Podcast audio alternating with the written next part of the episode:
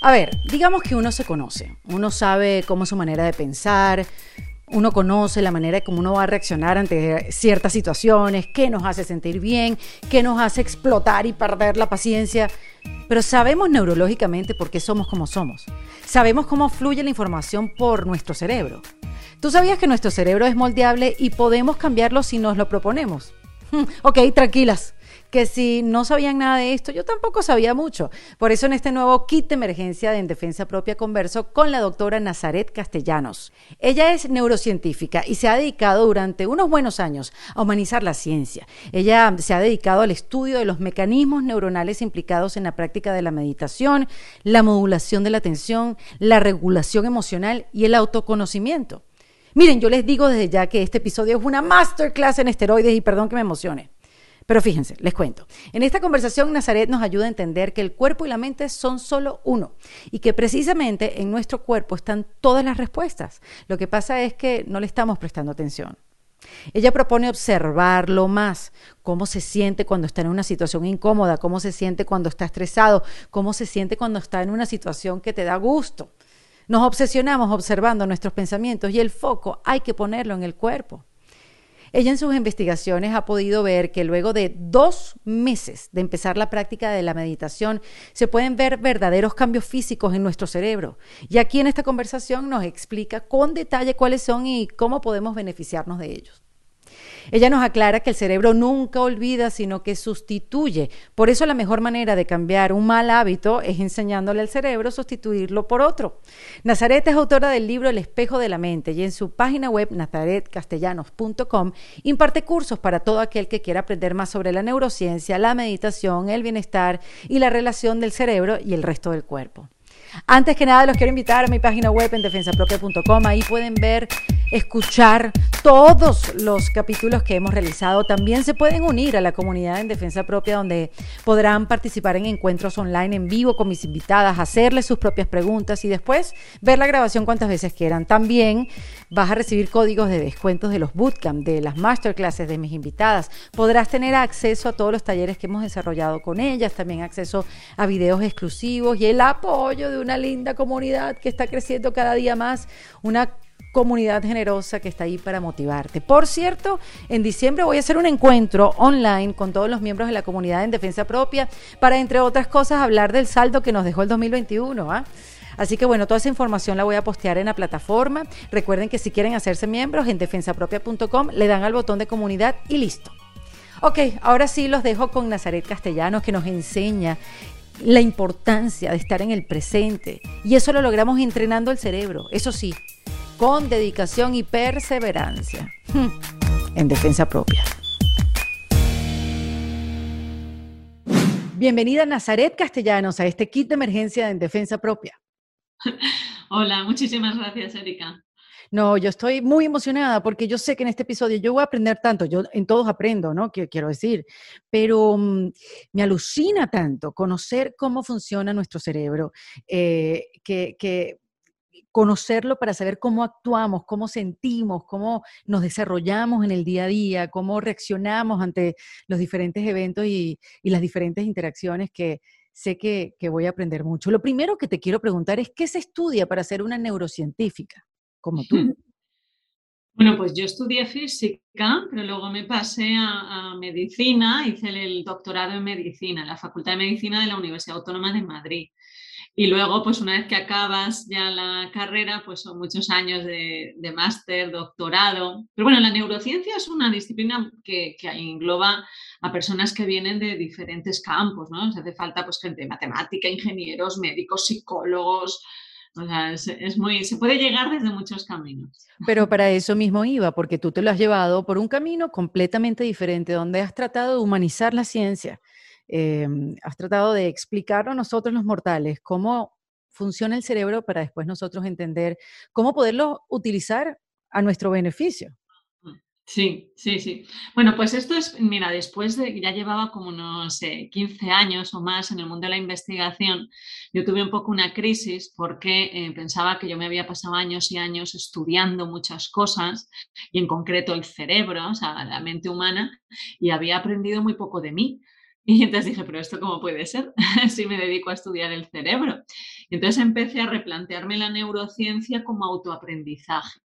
¿Qué nos puede decir la neurociencia? Porque a lo que yo había estudiado, que, nos pueda enseñar, que me pueda enseñar pues eso en el día a día, en las discusiones, en el cansancio de ser mamá, pues un montón de, de, cosas que van surgiendo a lo largo del día a día. Entonces lo que intento pues es un poco traducir, como yo digo, destilar lo que dicen esos artículos científicos que son tan técnicos, pues intentarlos traducir a un lenguaje cotidiano, porque yo creo que la ciencia tiene que ser para todos.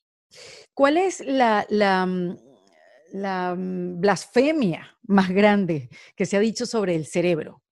Eh, por ejemplo, cosas como el cerebro es fijo, nacemos con ese cerebro y así pensamos y, así estamos condenados a ser así para toda la vida, a pensar así toda la vida, por ejemplo.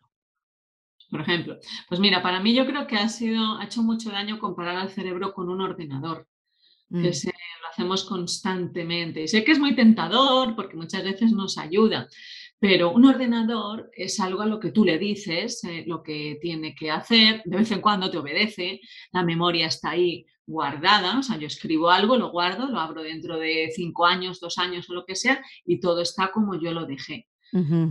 Y eso, por ejemplo, en, el cerebro, en la memoria es impensable. Esta experiencia que estamos viviendo depende de cómo está mi cuerpo en este instante, de cómo está lo que me rodea en este instante. El cuerpo es, es la impermanencia y el cerebro lo que nos muestra es que es un fluir constante. Entonces, cuando nosotros vivimos una, una experiencia, hay millones de factores que se nos escapan de nuestro control. Y luego imagínate cuando todo eso lo recordamos, pues lo recuerda el cuerpo que yo tendré en aquel momento, que no es el cuerpo que yo tenía cuando lo viví. Entonces esto pues nos lleva a, saber, ¿no? a reconocer que la memoria pues eh, tiene muchas caras ocultas, que es muy falseable, que hay que ser un poquito más prudente ¿no? con aquello de me acuerdo perfectamente que era así, porque claro, es todo muy, muy, mucho más diluido. Y yo creo que eso para mí pues se nos lleva a considerar que, hay que ser un poquito pues más humildes, yo creo. Tú sabes que en, este podcast hemos hablado muchísimo de que nosotros no estamos viviendo el mundo como es, simplemente lo vivimos según nuestras percepciones, creencias, percepciones, educación, y que lo que pasa afuera mm, es muy distinto a la historia que nos estamos contando nosotros eh, adentro, pues en nuestra cabeza. Y todo bien, pero lo que me alucina es, escuchándote y leyendo un poco sobre tus estudios, ¿no? Es, es que neurológicamente también es así. O sea, científicamente, químicamente, es así. O sea, ahí, mira, no hay más nada que refutar después que la ciencia viene y dice, es exactamente como lo estás diciendo. Mm. Pues mira, yo ahí siempre cito una frase que pertenece al Talmud de los judíos que dice que no vemos las cosas como son, sino como somos. Entonces, mira, si quieres yo eso te lo explico, porque yo como me paso el día traduciendo la filosofía a, la biología, pues si quieres te lo explico a través del cerebro. Cuando nosotros estamos percibiendo algo, por ejemplo, yo te estoy viendo a ti, te estoy escuchando, todo eso ¿no? que llega a nuestros receptores en el, en el cerebro, pues comienza un recorrido a lo largo del cerebro. ¿vale? Esto es una cosa que es súper importante. Nuestro cerebro no reacciona al instante. Desde que tú dices una cosa hasta que yo soy consciente de lo que has dicho, ha pasado hasta casi medio segundo. A lo largo de ese viaje, la información, lo que ha sucedido, se va metiendo por diferentes partes del cerebro. Primero las partes más profundas, luego las que están en medio, luego las que comunican y hasta que llega aquí, es todo un recorrido donde lo que ha sucedido yo lo he ido haciendo mío. ¿Por qué? Porque uno de los primeros baños que tiene esa información es mi memoria. Entonces, la información llega y entonces lo compara con lo que yo sé y lo asocia a todo lo que yo sé. Entonces yo ya voy a percibir el mundo tal y como yo lo he vivido hasta ahora, porque ahí está la memoria. Luego le va a preguntar a mis emociones. Entonces ahí viene, por ejemplo, toda la influencia del sistema endocrino. ¿Cómo están tus hormonas hoy? ¿Qué has comido? ¿Qué postura tienes? ¿Cómo has dormido? En el caso de una mujer, ¿en qué fase del ciclo estás? ¿En qué edad tienes ¿Cómo está también? tu ¿no? corazón? ¿Qué edad tienes? Eh, ¿Qué ha pasado hoy? Entonces, ahí la emoción es absolutamente, tiene una gestión tremenda, ¿no? De qué es lo que ha pasado, qué es lo que está pasando en este momento. Entonces, según cómo estoy respirando, ¿estás respirando por la nariz o estás respirando por la boca? Hasta eso lo considera. Y entonces, cuando ya ha fusionado toda esa información y dice, pues mira, va a ser que hoy no te va a gustar esto que acabas de ver. Y entonces ya le manda ese mensaje a los de arriba, que sepáis que aquí abajo, en los circuitos emocionales, no nos ha gustado eso. Y entonces ya los de arriba, o papá, que son los grandes ejecutores, procesan esa información que yo he recibido hasta hacerla mía. Todo eso en la biología, en neurociencia, se llama la representación interna de la realidad. O sea, Wow. yo me hago mi representación de la realidad. Por tanto, es siempre subjetivo. Y por tanto, en esa subjetividad no solo incluyen, eh, mm, influyen los estados mentales, influye pues eso que he comido, ese ejercicio físico, mis hormonas, el Qué clima, o sea, barbaridad. una barbaridad, una barbaridad. Es Pero- un fluir todo, es una interacción de, de- Bueno, de y, lo. Y lo que te quiero preguntar es, ¿cómo hace esa gente que es súper rápida para reaccionar, para responder? Esas que dicen que son mentes rápidas. ¿Por qué sucede eso? O sea, si todos hacemos el mismo proceso para reaccionar ante mm, las situaciones, pues los elementos que están a nuestro alrededor, hay gente que, pum, pum, pum, ¿no? que va mucho más rápido que otras personas que son más pausadas. Claro. Bueno, pues eso depende. Una cosa es que el cerebro tome decisiones muy rápidas o procese la información muy rápida, ¿no? Que esto nos ha pasado todos. Dice, "Joder, qué rápido lo ha pillado ese. Yo todavía estoy ahí viendo de qué va la película. Entonces, el, cerebro tiene carreteras. O sea, Mm, las- la información química y física del cerebro no va por donde le da la gana, tiene carreteras. Hay personas que tienen más carreteras que otros y hay personas que tienen carreteras más rápidas. Otra cosa es que cada uno en un momento dado pues tenga una personalidad de reacción más, inmediata. Por ejemplo, yo me muevo mucho, yo no sé qué, y eso es una expresión. Hay personas que a lo mejor mueven menos, pero eso simplemente son diferentes formas. Ya, Y luego están los que reaccionan muy rápido ante una emoción. Y entonces ahí se dice que no es que respondan a una emoción, sino que reaccionan. Y ahí esa velocidad no suele ser tan ventajosa, es porque correcto. significa que las partes emocionales del cerebro, que son las de aquí abajo, pues enseguida han reaccionado, esto no me gusta, y lo mandan rápidamente, sin que esa información haya podido ser integrada. Eso es, por ejemplo, cuando estamos estresados, el cerebro opta por esas vías tan rápidas, pero eso hace que nuestra reacción sea un poco más defensiva y no siempre quizá es la más apropiada. Mm. Y por eso vamos a hablar de la meditación y los efectos que tiene en el cerebro. Antes de eso, este, tú sabes que me hace como concluir o pensar, Nazaret, que eso que nos hablaste de la representación interna de la realidad, me hizo pensar como que tenemos que entender que nadie tiene la verdad, que Mm. cuando estamos ante un hecho, una discusión o un evento donde todos estamos participando, varias personas, este, na- nadie tiene la verdad, o sea, todo el mundo tiene una percepción distinta y lo que tenemos que siempre procurar entonces es hablar de uno mismo, de cómo te sentiste ante esta situación y no Mm. pelear por tener la razón de cómo fue- fueron los hechos. ¿Estás de acuerdo conmigo o, o- o más o menos? Exactamente. Mira, los japoneses tienen un cuento muy bonito, que es un oso que va por el bosque y pasa por un río y el oso ve que hay un pez debajo del agua. Entonces se agobia, el pobre oso muy empático con su buena voluntad dice, pobre pez, se va a ahogar debajo del agua. Entonces lo saca para ayudarle y lo mata. ¿no? O sea, cada uno tiene su medio, cada uno tiene su... No puedo eh, mm, ver todo siempre desde mi perspectiva. ¿No? Sí. Entonces, el saber que Mm. nuestra, cómo procesamos el mundo está tan influenciado por cómo yo lo veo, solo por el hecho de saberlo, ya nos pone una- en una especie un poco de distanciamiento, que es lo que se llama esa desidentificación del yo, que lo vemos en el, en el cerebro, en la neurociencia. En el cerebro hay una estructura por aquí, es como por aquí, por la oreja, dentro, pues que se llama la ínsula. De todo tenemos dos. Lo que pasa es que siempre hablamos en plural, ¿vale? Entonces, esa ínsula es la parte del cerebro que está más involucrada en la idea de quién soy yo, de mi perspectiva, de cómo yo observo al mundo. Es la que, por ejemplo, sabe que yo me estoy observando a mí o estoy observando fuera. Es decir, es la más implicada en quién soy yo y quiénes son los otros. Entonces, es importante que nosotros entrenemos bien esa parte del cerebro para que esa misma parte nos diga que lo que estás viendo lo estás viendo desde tu perspectiva, para recordarte que eres tú la que lo estás viendo. Es una de las zonas que está más conectada con el corazón. Mm. La que más, una de las que más recibe del corazón. Fíjate que... Ajá. No, te iba a preguntar, ya que sigue, sigue, sigue, y después voy con lo del corazón.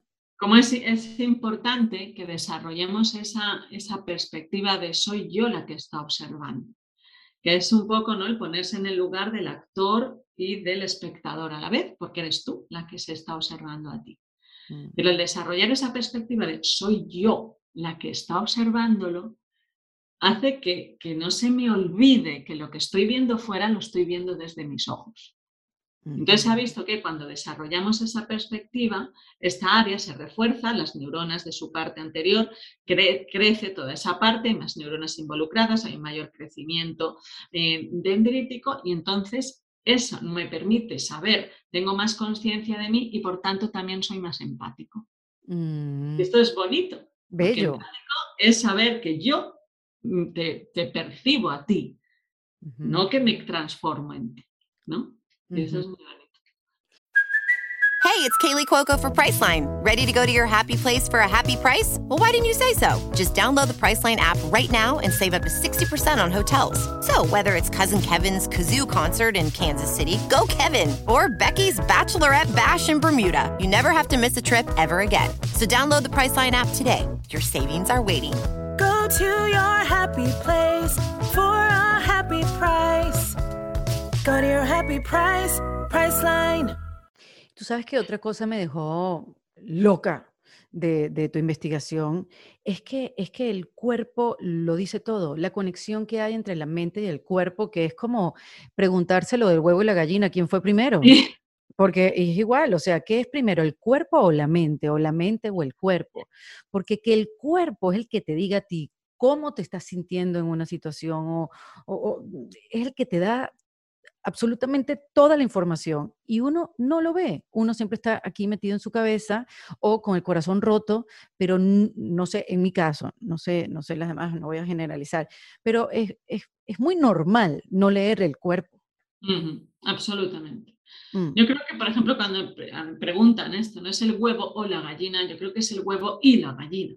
O sea, para mí cuerpo y mente son distinguibles ¿verdad? Porque, pues vale, lo distinguimos. Ahora, yo no sé si son eh, separables, son las dos caras de una moneda. Entonces, lo que nos dice la literatura científica es que, eh, fíjate, cuando nosotros experimentamos una emoción, volvemos aquí a la anatomía, cuando experimentamos una emoción, pues eso, tú me dices algo, yo veo a mi hija, qué tal, qué cual, eso entra a nuestro cerebro y, como decíamos, las primeras estaciones que reaccionan son las que están aquí dentro. Pues aquí está, en, estas primeras zonas, está cómo va a responder el cuerpo ante esa emoción. Luego, a partir de aquí, sigue su viaje hasta que llega a la corteza y ahí es cuando yo soy consciente de que, pues veo a mi hija así, estoy alegre, estoy enfadada. Pero por eso se dice que el cuerpo sabe lo que la mente aún no se ha dado cuenta. Entonces, esto se llama el marcador somático. Si yo no soy consciente de, mi cuerpo, pues lo que haga mi cuerpo, yo soy sorda. Y esto es lo que nos dice gran parte de la literatura científica, que la mayoría somos sordos. Se mete a las personas en una máquina y se observa cómo cambia su cuerpo ante las emociones. Y se le pregunta a la persona, ¿has observado alguna sensación en tu cuerpo? No.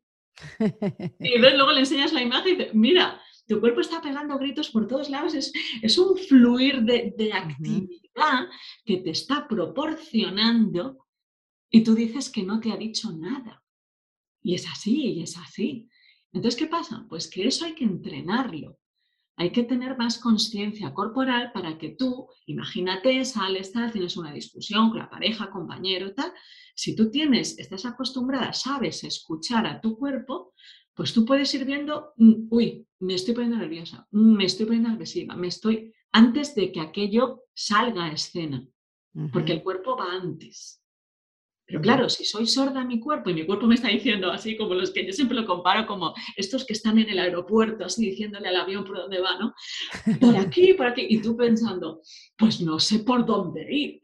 ¿No? Entonces, tu cuerpo ya te lo estaba diciendo. Entonces, lo que se ha visto es que las personas que desarrollan esa conciencia corporal, al final, a lo largo de su vida, por ejemplo, toman mejores decisiones, gestionan mejor sus reacciones, son mm. mejores líderes, porque coordinar un equipo es, muy emocional.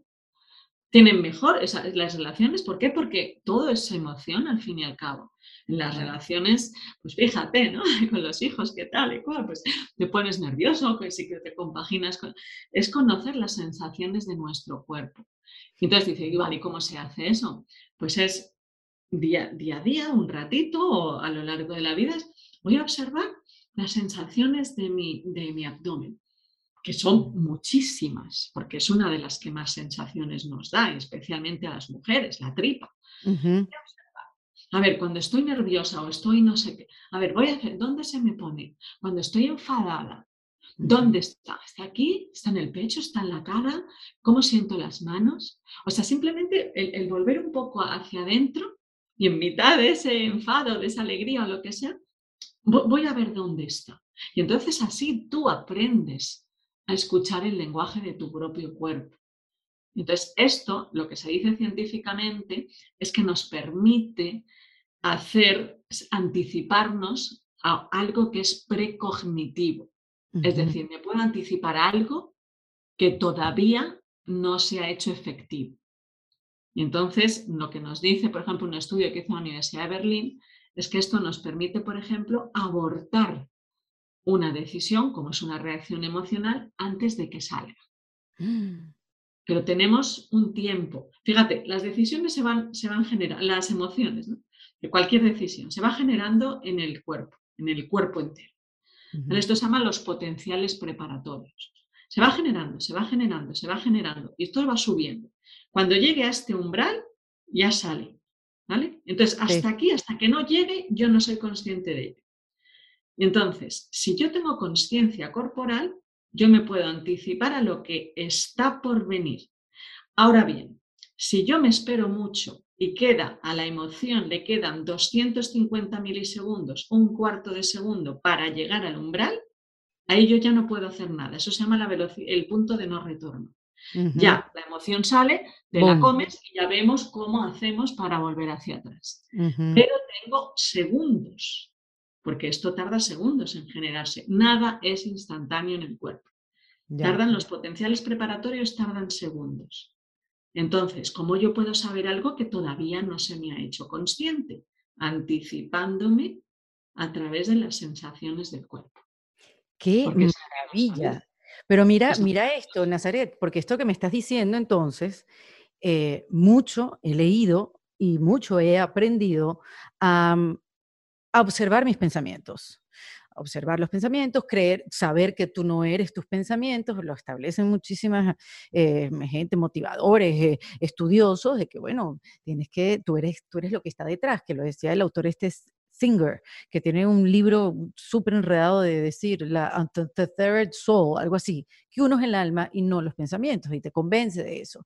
Este, o, o un Walter Rizzo que te dice pensar bien y estar bien. Entonces, fíjate que ahora lo, que quiero cambiar es dejar de ver mis pensamientos y empezar a observar mi cuerpo, porque ahí hay respuestas quizás más inmediatas que estar viendo los pensamientos que la mitad son mentiras, que la mitad son inventos, que la mitad son el apocalipsis y la mitad, quién sabe si es verdad. Mm. O sea, yo creo que científicamente nosotros somos también nuestros pensamientos, lo somos y no lo somos a la vez. Y yo creo que esa es la magia. Porque cuando tú estás en un pensamiento, una emoción, dices, esto no es tuyo, ¿cómo que no es mío? Pues estoy metida aquí en un berenjenal, pero a la vez no es mío. ¿Por qué? Porque eso es lo que nosotros muchas veces llamamos en neurociencia, es una actividad que surge, que es espontánea.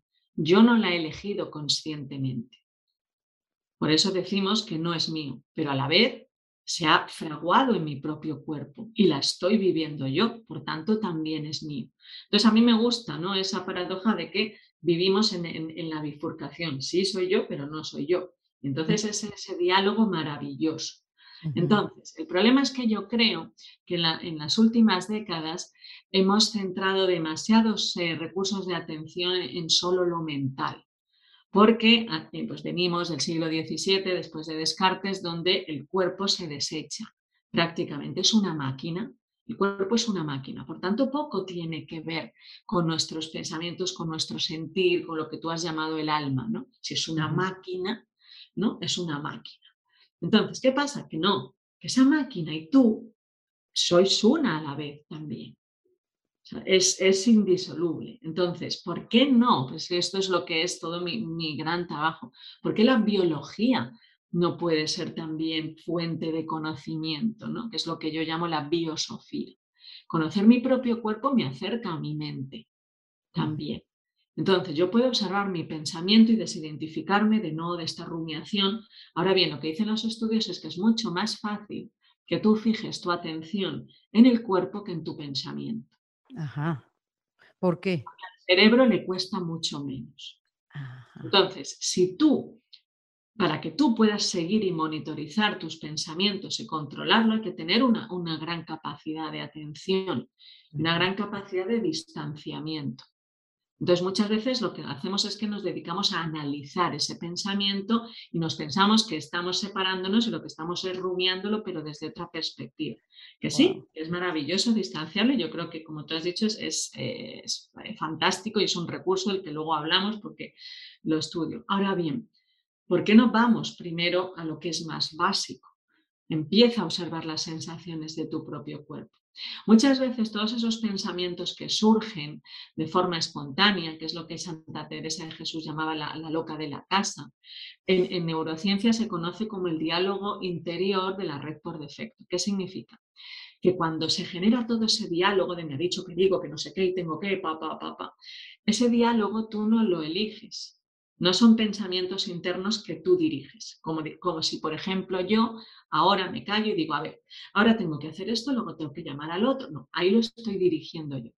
Ahora bien, muchas veces cuando tengo un problema o cuando estamos un poco en el día a día, surge un montón de diálogo que, casi a veces no, no podemos parar.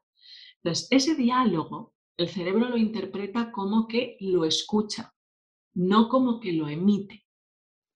Son las áreas de la escucha las que se activan. Esto es maravilloso. Entonces, como el cerebro mm, interpreta como yo te estoy escuchando. Entonces, ¿quién lo genera?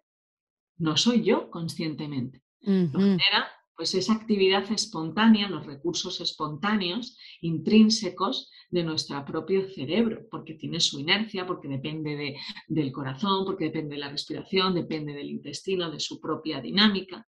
Entonces todo eso es involuntario y surge, y viene y surge, y, y viene y viene y no lo puedo evitar.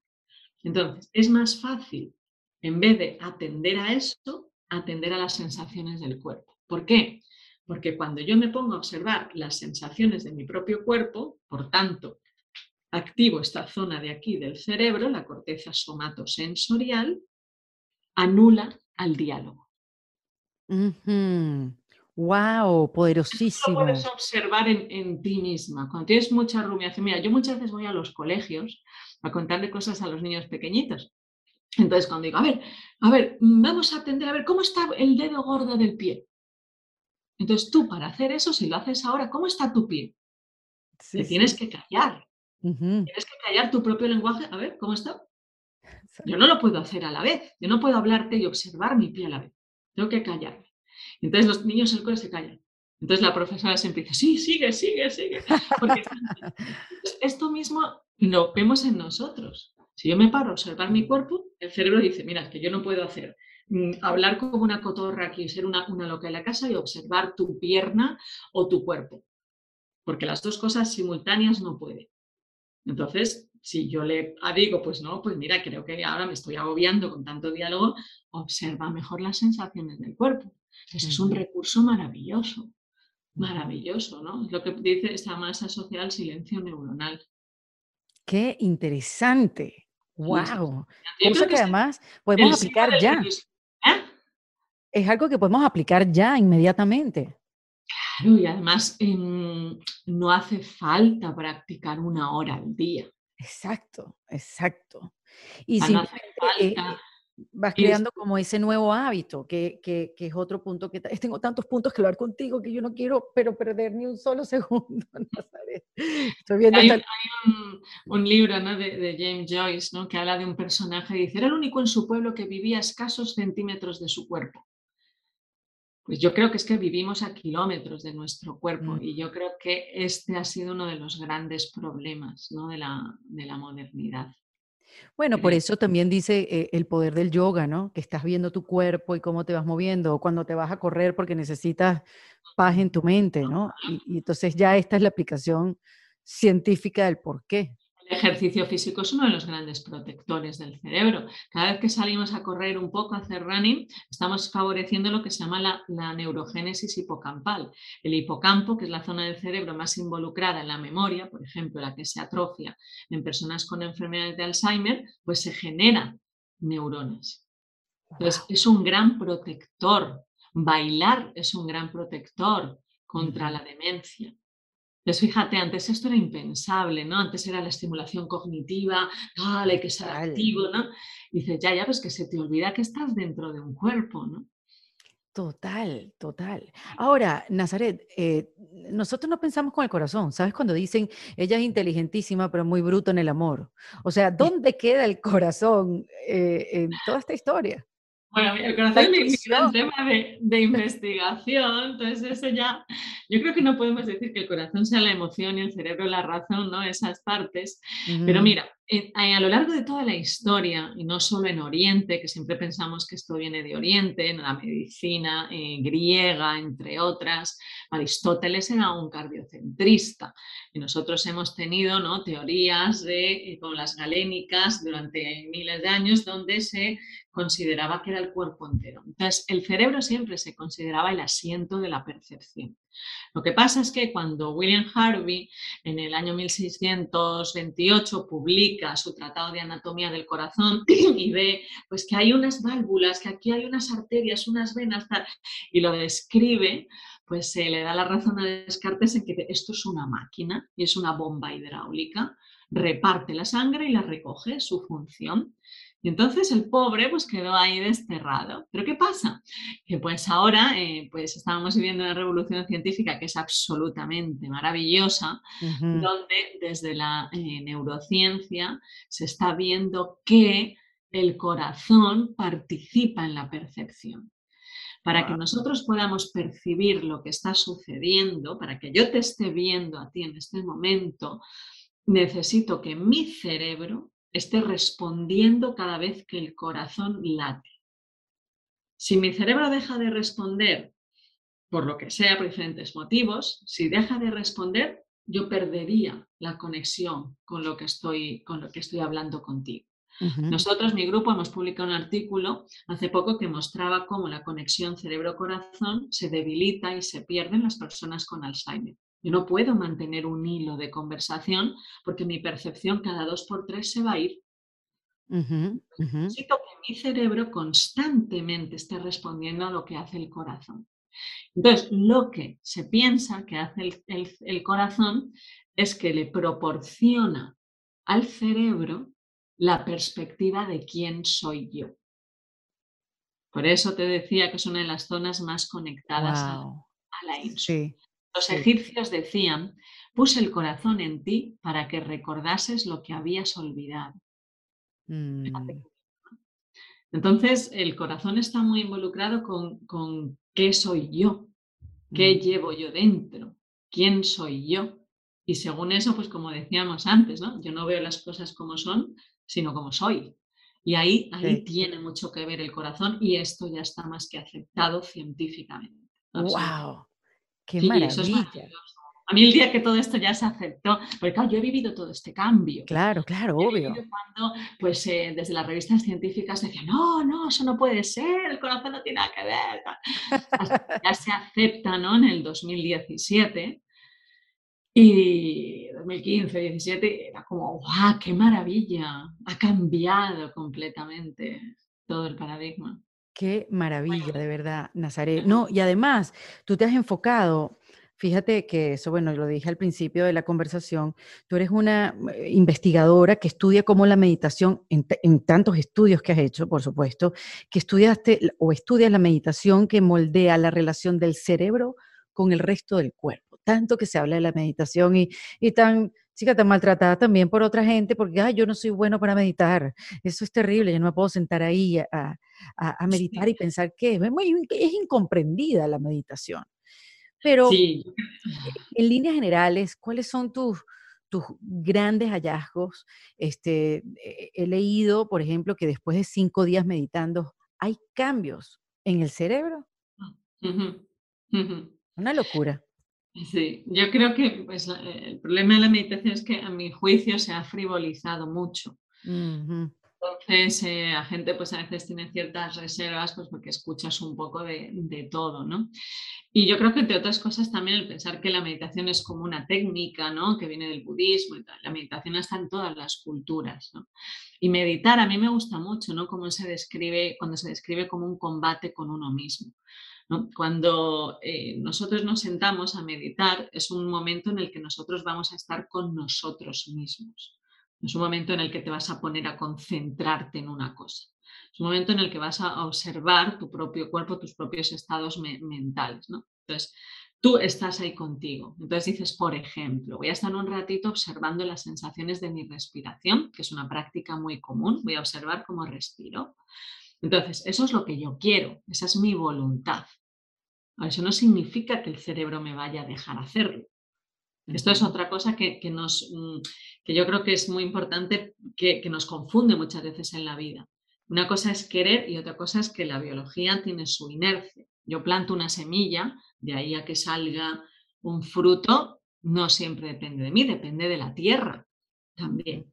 Yo tengo una intención, que es voy a observar mi respiración. Entonces, al principio lo hago y después de unos minutines, que no son muchos, el cerebro dice ya. Y entonces, sin preguntarme a mí, el cerebro me desvía la atención. Y entonces me lleva, me distraigo, me aprendo no sé qué, ahora me molesta, realmente me tengo que poner a hacer no sé qué, pues todo lo que nos pasa, o igual cuando vamos a gimnasia, igual cual, cualquier cosa, ¿no? Una cosa es mi intención, otra cosa es que te vayan a dejar, ¿no? Y entonces tú estás ahí y de repente el cerebro te dice, venga, ya, paf, y te lleva a otro lado. Y entonces tú dices, tienes que luchar contra él. No, aquí. ¿Eh? Un rato y otra vez, aquí y otra. Y esto es lo que nosotros vemos en la máquina. Es ese combate de uno consigo mismo. Lo que nosotros a nivel neuronal llamamos un combate entre los recursos voluntarios y los recursos neuronales involuntarios. Tú quieres ponerte a, yo te digo, a ver, Erika, tienes que estar observando ese punto de la pared y solo piensa en eso. Ah, vale, voy a hacerlo. Y tu cerebro al cabo de un minuto dice, oye, basta ya de tonterías, me pongo a pensar. Y venga, y venga, y venga. Y entonces es un combate donde lo que tú tienes que hacer es ganar fuerza frente a lo involuntario.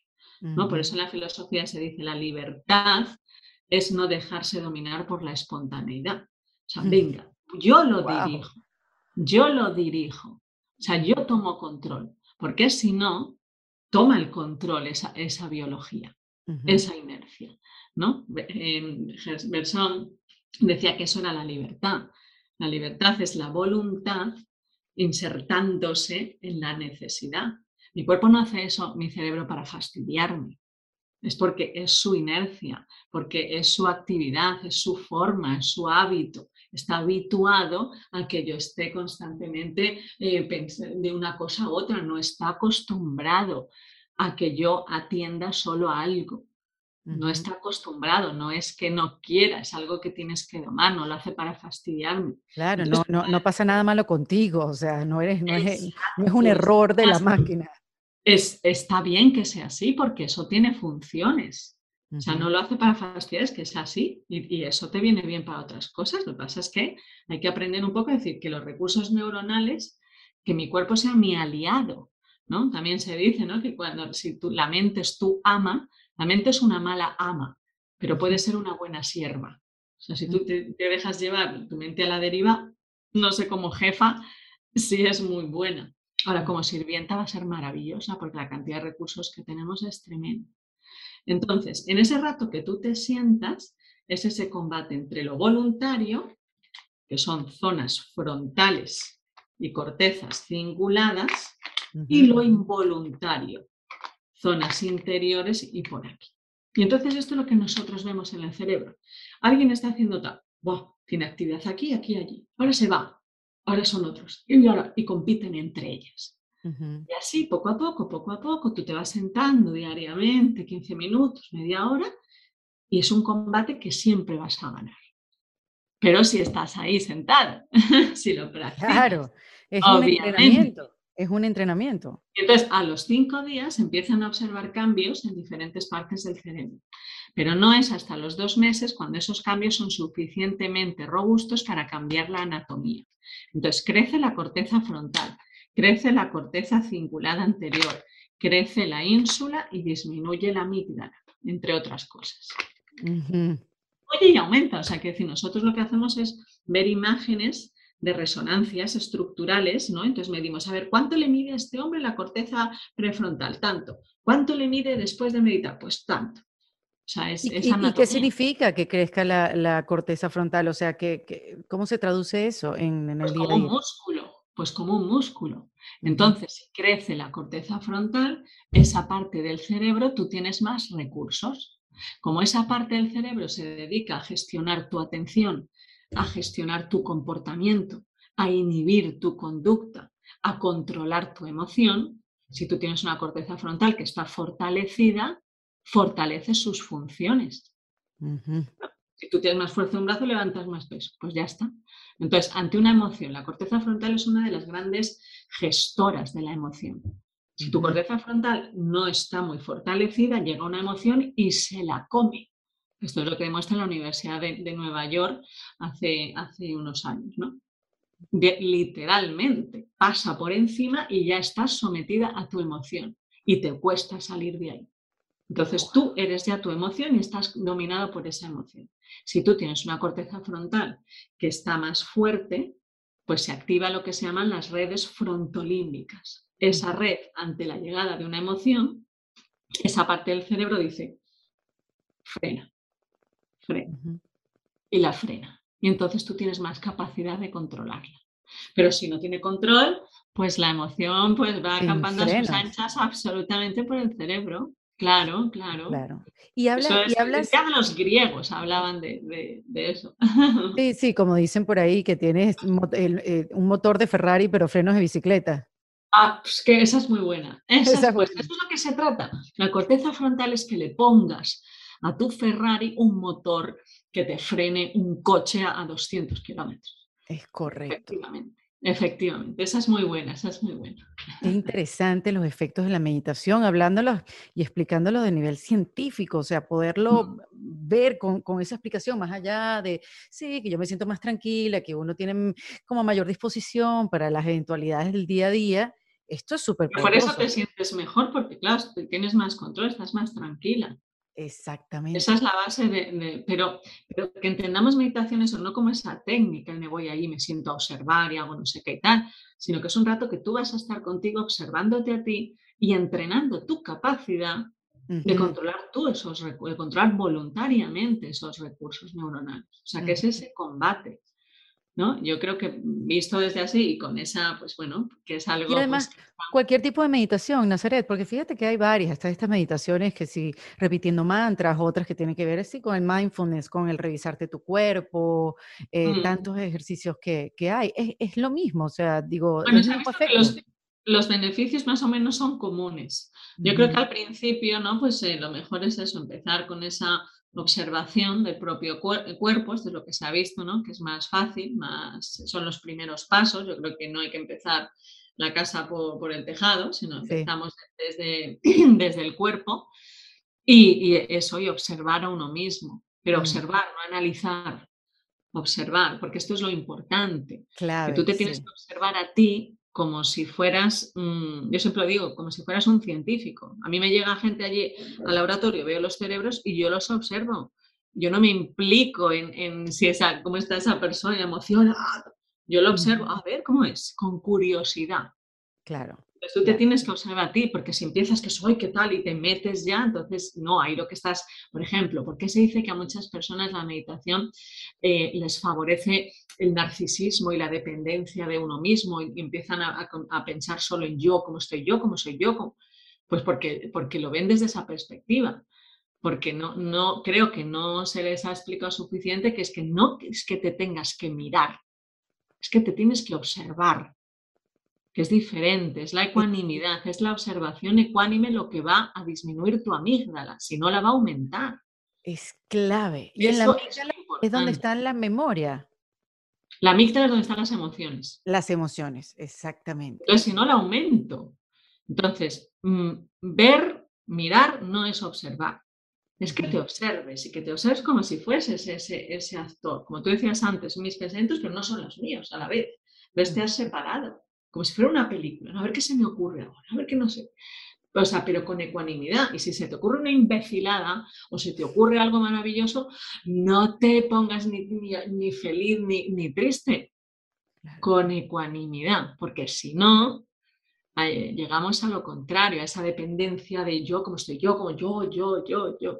Y es porque no, hemos trabajado más el, el, el mirarnos, ¿no? Que otra cosa, yo creo.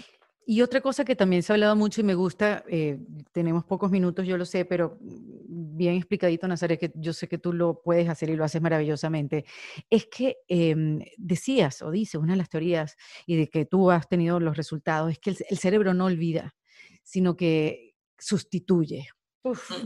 eso pues a mí mm, entendí absolutamente por qué la importancia de cambiar un hábito por otro, pero es que te lo dicen y no te explican el por qué. ¿Por qué entonces? Eh, cuéntanos, Nazaret, que el cerebro Imagínate que tú reaccionas siempre ante una cosa. Yo, pues llega a mi hija, pinta la pared y me enfado. Y entonces mi cerebro lo que ha aprendido es evento-respuesta, evento-respuesta. ¿Vale? Y entonces ha aprendido eso. A cabo de que yo, pues cada vez que mi hija pinta la pared, yo me he enfadado tres o cuatro veces, ya lo he aprendido. Esta es mi respuesta. El cerebro tiene que aprender. Es un autor y tiene que aprender ahí. Pues, ¿cuál es la respuesta? Esta, esta es la respuesta. Ahora, llega un día en el que yo digo, vale, ahora ya no me voy a enfadar. Y entonces llega mi hija, pinta la pared y me vuelvo a enfadar. ¿Por qué me he enfadado si he dicho que no me voy a enfadar? Y entonces dice el cerebro, porque no me has dicho qué tengo que hacer. Entonces, tú fíjate que tú no te puedes olvidar. Olvídate de tu número de teléfono. No puedes. Ahora, apréndete otro, lo vas. aprender a recordar sabemos, aprender a olvidar no. ¿Por qué? Porque una vez que cuando nosotros recordamos algo en el cerebro se ha generado una carretera. Una La carretera está ahí. ¿no? Y es una carretera neuronal, son vías nerviosas, ¿no? Anatómicas. La carretera está ahí. Y entonces utiliza esa carretera porque le hemos enseñado que para ir de aquí a aquí hay que utilizar esa carretera. Y entonces dices, no, eh, elimina esa carretera. El cerebro no sabe eliminar una carretera. Entonces dice, si no quieres que utilice esa carretera, hazme una carretera alternativa. Y entonces utilizaré esa carretera alternativa y por el desuso de la otra se morirá. Pero no sabe matar, las cosas se mueren ahí. Las carreteras se van a, morir, pero no sabe eliminarlas. Por falta de uso, desaparecen por falta de uso. Exactamente, decían los griegos, yo no soy como soy, sino como estoy habituado a ser. Wow, ¿qué cantidad de frases tienes, Nazaret? Tú tienes que sacar un libro con todas las frases que tienes en tu... De frases, sí. Dicen mis amigos, ¿tienes frases? Yo tengo muchas frases. Entonces, eso es importante porque cuando alguien dice, yo no quiero hacer eso, ¿vale? Pues dile, dile cómo quieres. Entonces muchas veces nos obsesionamos en no hagas eso, no hagas eso. Pero no, el pobre no sabe cómo tiene que hacerlo, por tanto no te va a hacer caso. Entonces hay que sustituir un hábito por otro porque no existe no responder. ¿no? Entonces, es el agua, no me gusta esta jarra, pues cámbiala de jarra, pero no puede estar el agua en el aire. Qué buen ejemplo. Entonces, en el cerebro es esto, ¿no? Entonces, vale, entonces que mi hija pinte en la pared, yo soy consciente de que no quiero tener esa reacción, me va a salir y yo conscientemente, corteza frontal, digo, no, voy a reaccionar, voy, en vez de que pegar un grito, no sé, me lo invento, hablo con ella, le doy otra cosa, me da igual, hablo con ella. Vale, me sale conciencia, inhibición, hacia atrás, ese no, el otro. Entonces, al cabo de hacer esto varias veces, pues a la quinta vez que pinte la pared ya no me sale el cabreo, me sale el hablar. ¿Pero por qué? Porque se ha aprendido el otro, la otra carretera, no porque yo haya querido que, cambie y ya cambia. O sea, que no sabe olvidar. Eso es una cosa, el cerebro no sabe olvidar. Se olvida, pero no sabemos olvidar. Exactamente. Pues no, y además lo maravilloso también, Nazaret, de toda tu, todos tus estudios, todo lo que das en tus cursos, que das en la página web, eh, tu libro, El espejo del cerebro, es que, es que no, no es el ordenador, no es una computadora, es esta mentalidad de crecimiento que propone también Carol Dweck, que, que, que no somos fijos. ¿Qué quiere decir eso? Que no, olvídense de esa frase de decir, yo soy así, se la calan. No, tú puedes cambiar lo que no te gusta de ti. Ah, otra, frase, ya para acabar. Mónica es el, padre de la neurociencia. Es el que descubre la arquitectura, cómo es la arquitectura.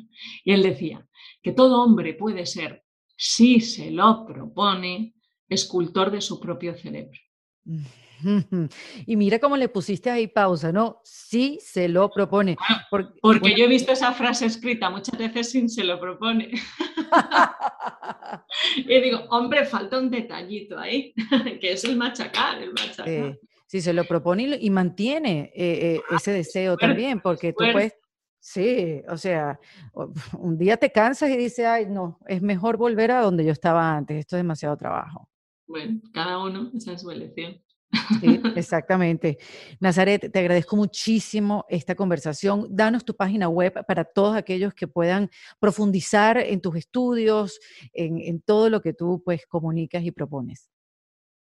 Bueno, pues la web que yo lo que más manejo es Instagram, ¿no? que es nazaret.castellanos, eso porque me divierte mucho. Y luego la web pues se llama igual que yo, Nazaret con TH castellanos, y ahí yo voy eh, haciendo la divulgación científica. Y tienes un par de cursos también andando, ¿no? Tienes, Sí, a mí me gusta mucho hacer cursos para personas que no tienen por qué tener ningún bagaje técnico, para todo el mundo. Entonces me encanta porque los cursos hay de todos los perfiles profesionales, mm, cirujanos y cualquiera.